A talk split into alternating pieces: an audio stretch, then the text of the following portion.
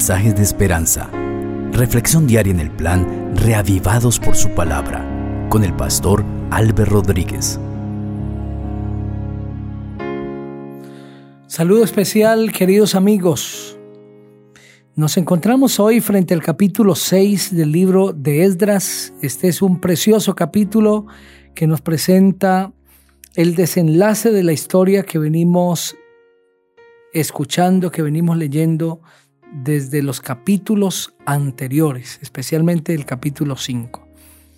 Vamos a pedir la dirección de nuestro Dios. Padre precioso, tu palabra siempre es clara, siempre es una bendición a nuestra vida, siempre trae poder consigo para tocar el corazón y transformarlo.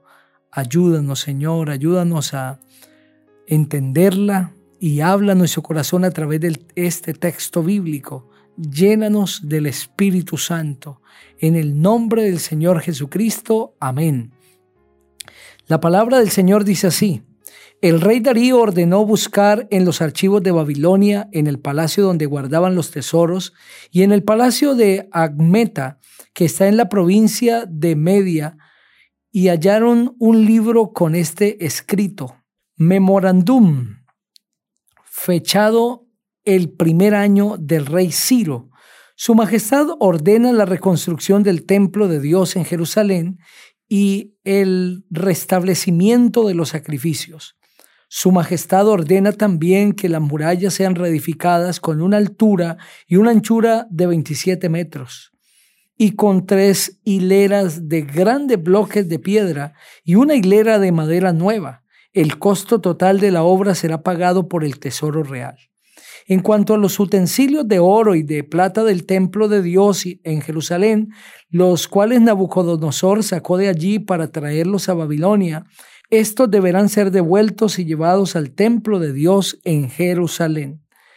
Por lo tanto, ustedes, Tetanai, gobernador de la ribera occidental del río Éufrates, y Setar Bonnai y compañeros, deberán alejarse de allí y dejar que el gobernador y los ancianos judíos lleven a cabo la reconstrucción del templo de Dios en su mismo lugar.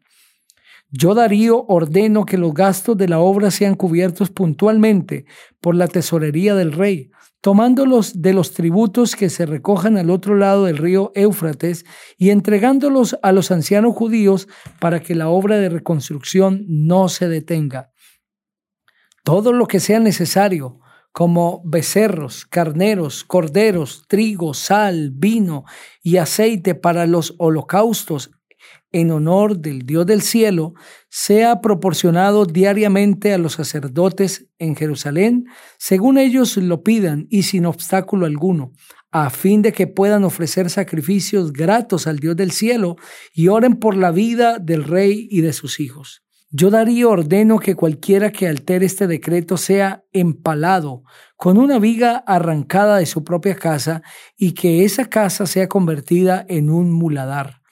Que el Dios que estableció ese lugar como residencia de su nombre destruya a cualquier rey o pueblo que interfiera o se oponga y que quiera destruir el templo de Dios en Jerusalén yo Darío emito ese decreto y ordeno que se cumpla con prontitud. Entonces Tetanai, que era gobernador de la ribera occidental del río Éufrates, y Setar Bonnai y sus compañeros se apresuraron a cumplir lo que el rey Darío había ordenado. Así los ancianos judíos avanzaron en la obra de reconstrucción tal como lo habían anunciado los profetas Ageo y Zacarías, hijos de Iddo, la obra se terminó porque el Dios de Israel así lo ordenó y por los decretos de Ciro, Darío y Artajerjes, reyes de Persia. La reconstrucción del templo concluyó el tercer día del mes de Adar del sexto año del reinado de Darío.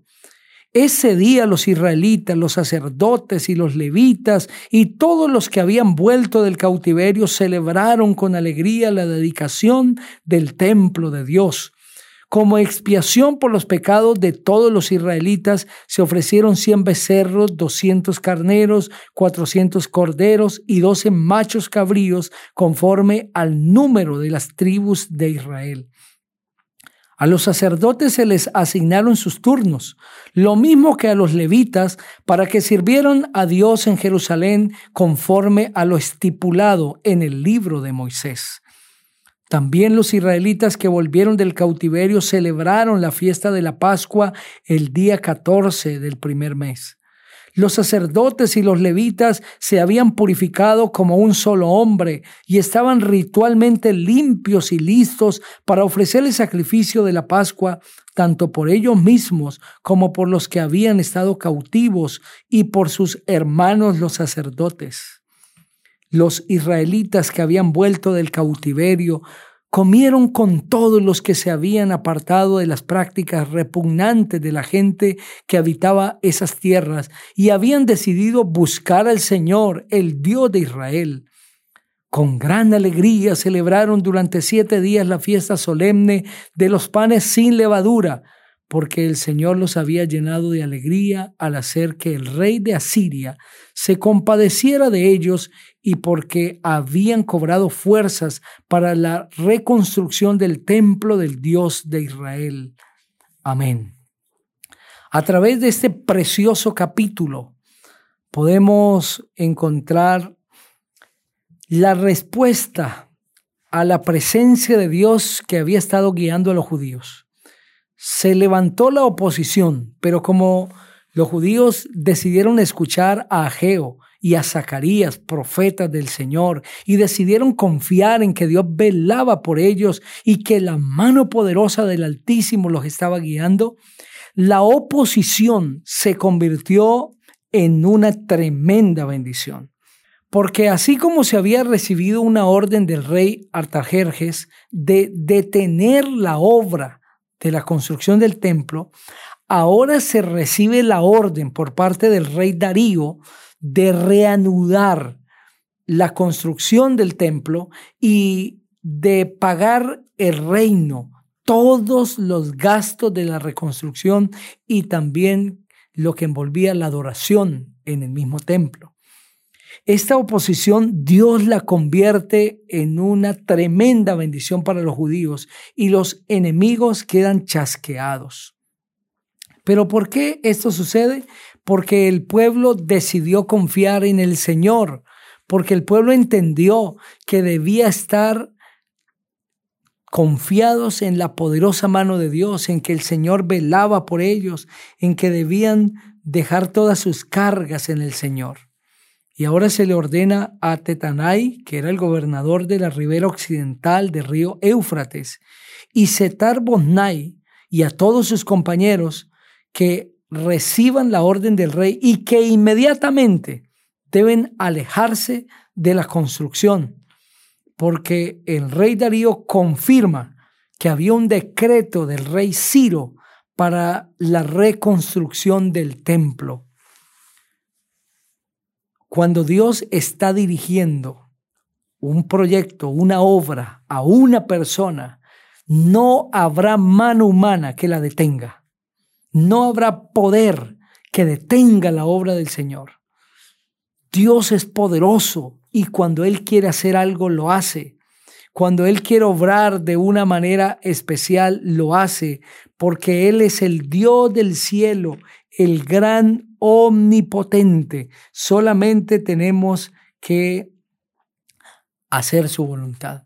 En Isaías el capítulo 46, el versículo 10 dice el Señor, yo anuncio desde un principio lo que está por venir y doy a conocer por anticipado lo que aún no ha sucedido. Y yo digo, mi consejo permanecerá y todo lo que quiero hacer, lo haré. En otras palabras, el Señor está diciendo, tengo el poder de sacar adelante, de realizar el plan que me he propuesto hacer. Y cuando el Señor habla de que puede hacer todo lo que quiere hacer, está implicado que todo poder que se oponga a su proyecto será vencido. La victoria del Señor Jesucristo es la máxima victoria.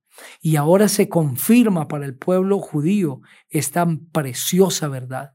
Querido amigo, puesto en las manos de Dios, tu vida vas a ver cómo el Señor abre caminos, cómo Dios hace lo imposible para sacar su proyecto de salvación adelante en ti. Y todo poder que se oponga va a ser vencido no por tu poder, sino por el poder del Dios del cielo. En este momento quiero invitarte a confiar en el Señor. Puede ser que tengas oposición en tu fe, puede ser que tengas oposición en el proyecto de vida que tienes, que redunda en hacer la voluntad del Señor. Puede ser que tengas oposición en un llamado que Dios te está haciendo, que haya oposición incluso en tu familia. Confía en el Señor, que Él está contigo. Y si Dios está contigo, nadie se podrá poner en tu contra. El Señor le prometió a Abraham que bendeciría a todos los que lo bendijeren y que maldeciría a todos los que lo maldijeren y que nadie podría oponerse. Y le dijo a Josué, nadie te podrá hacer frente todos los días de tu vida. Esa promesa del Señor es para ti. Confía en Dios. Incluso cuando te sucedan cosas malas, debes creer en la palabra del Señor de Romanos 8:28, que a los que confían en Dios, a los que aman a Dios, todas las cosas les ayudan a bien. Si tú amas de corazón al Señor, de todo lo que te suceda, el Señor sacará bien. Confía en su poderosa mano. Ora conmigo. Querido Padre, queremos pedirte que nos des confianza en ti de tal manera que podamos avanzar confiados en tu palabra en medio de la oposición y que podamos ver cómo tú conviertes los problemas en bendiciones, cómo conviertes la tempestad en paz, el desierto en raudales de agua, la noche en día, la tristeza en alegría, el llanto en gozo. Bendice a cada amigo, especialmente a aquellos que están pasando por tribulaciones. En Cristo Jesús. Amén. El Señor te bendiga